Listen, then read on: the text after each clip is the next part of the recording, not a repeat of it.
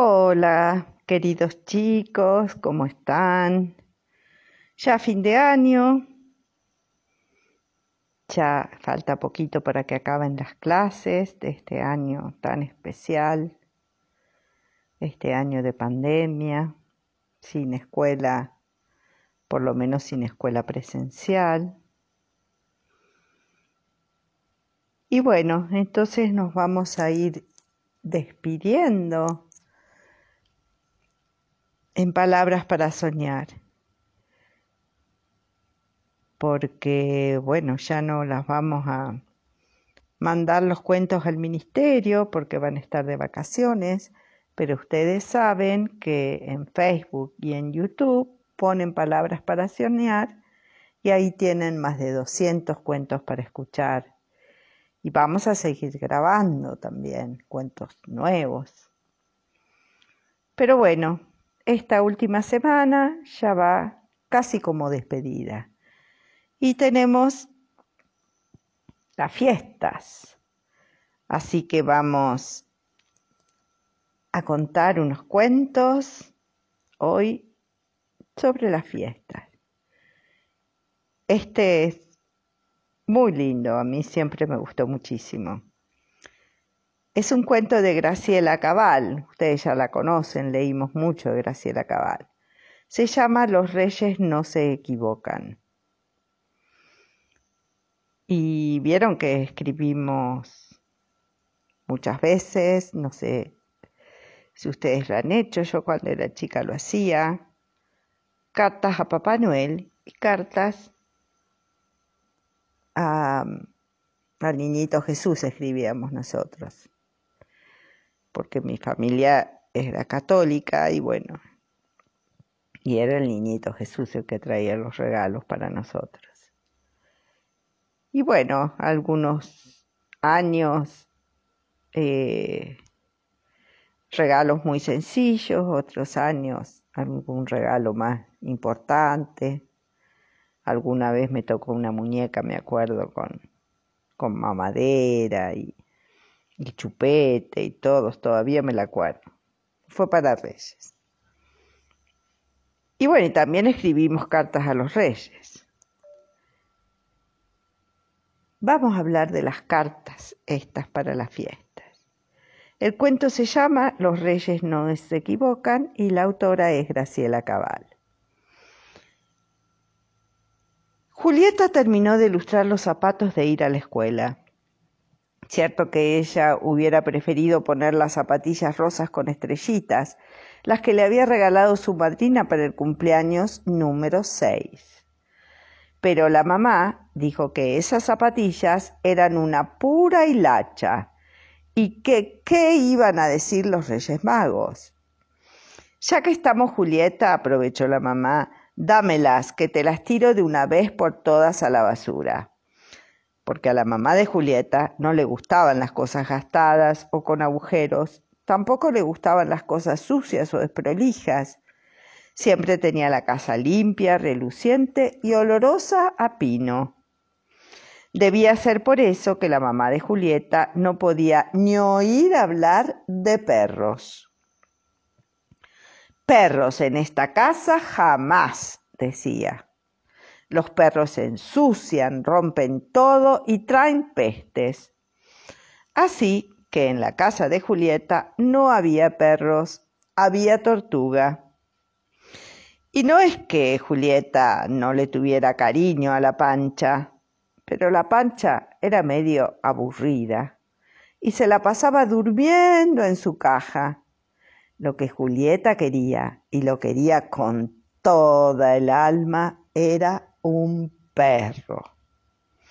Un perro que le lamiera la mano y la esperara cuando ella volvía de la escuela. Un perro que le saltara encima para robarle las galletitas. Por eso Julieta le había pedido un perro a los reyes.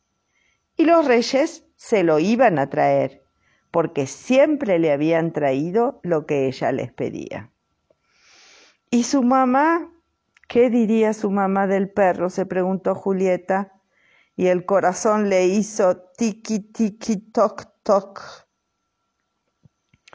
Pero enseguida pensó que su mamá no iba a tener más remedio que aguantarse, porque uno no puede andar despreciando los regalos de los reyes. Julieta, dijo la mamá, saca la basura a la calle y venía a comer.